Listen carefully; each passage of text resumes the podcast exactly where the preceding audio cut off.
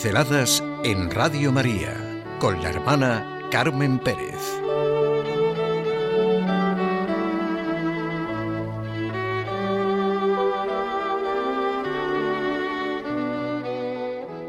Escuchar, preguntar y no sentenciar. Si un miembro sufre, todos sufren con él.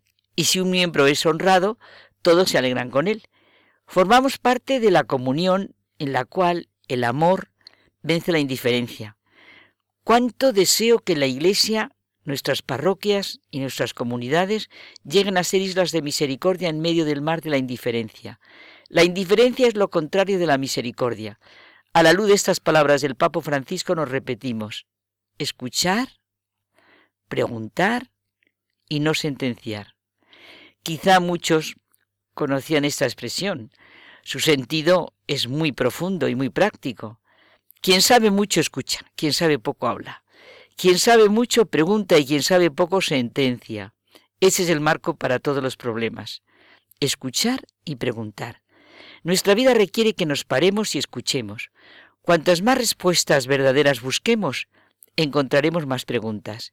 Esta actitud es mucho más vital y necesaria de lo que corrientemente pensamos. Escuchar, preguntar, no sentenciar. La naturaleza nos sorprende en dos aspectos muy reales y muy necesarios en la vida como son la unidad y la diversidad. El mundo de la naturaleza, y por tanto también el mundo humano, requiere necesariamente de la diversidad, de las diferencias. Precisamente la unidad rica, dinámica, viva, viene de por esa diversidad y por esas diferencias. Una diversidad y unas diferencias reales, acentuadas, profundas, con todo lo que comporta de interrogantes y dificultades, de disonancias y enfrentamientos. En todo se da esta unidad, y precisamente consecuencia de la diversidad y diferencias. En cada uno de nosotros se da esta gran realidad de la unidad como consecuencia de la diversidad. No es unidad cuando todo queda arrasado, igualado, vaciado, el doble fenómeno de la unidad y de la diferencia es crucial. La no diferencia es la indiferencia. No se puede suprimir la diversidad, las diferencias, sería el polvo el vacío. Lo curioso es que sin unidad no hay diversidad y diferencias, y viceversa.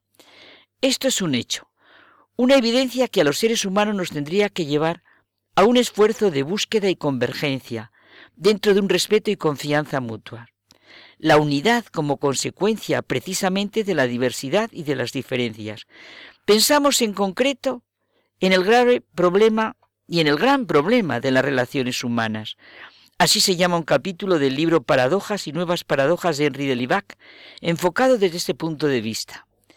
Los dones dados por el Creador a la naturaleza humana, en todos sus miembros, son prácticamente inagotables. Comprendemos que es bueno que el mundo humano al igual que el de la naturaleza, sea diversa. La naturaleza tiende a su fin, a su propia manera de ser, tiene sus leyes, su constitución tanto en lo infinitamente pequeño como en lo infinitamente grande. Pues los seres humanos, todos, buscamos en el fondo de nosotros mismos ver el rostro de Dios, la felicidad, la vida en plenitud. Esa es la gran unidad de la naturaleza. Todos somos niños ante Dios y balbuceamos de una u otra manera al hablar con Él y al hablar de Él. Los cristianos, unidos en una misma luz, confesamos el misterio de Dios, la unidad en la misma fe y la misma esperanza. A través de nuestros tanteos, disensiones, la identidad de nuestra situación ante el misterio de Dios y su manifestación en Cristo nos mantiene unidos. En el ámbito humano, las personas incompatibles son complementarias. Esto nos tiene que llevar en las dificultades diarias a una persuasión profunda, pero muy profunda, que determina la conducta y las disposiciones más íntimas en nuestras relaciones humanas. Son un hecho inevitable las diferencias y la diversidad. No existe, ni nunca ha existido, una humanidad, grupos en los que reine una plena y total comprensión de todo hacia todos, cuántas discusiones incluso donde reina un acuerdo fundamental sobre verdades esenciales, cuántas divergencias de espiritualidad, temperamento, respuestas.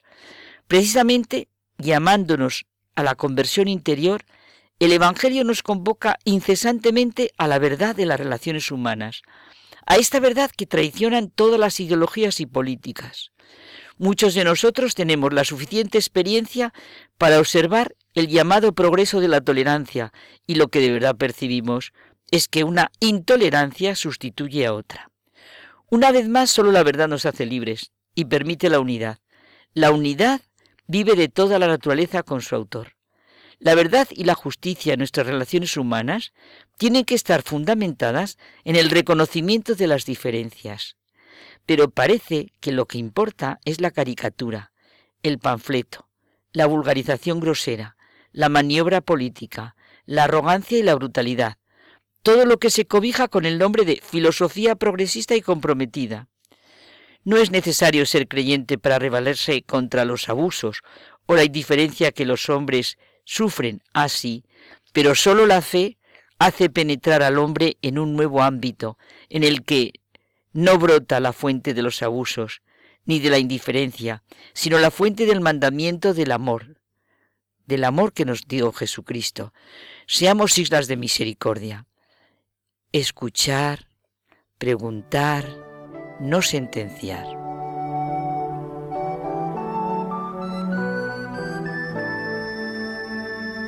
Pinceladas en Radio María con la hermana Carmen Pérez.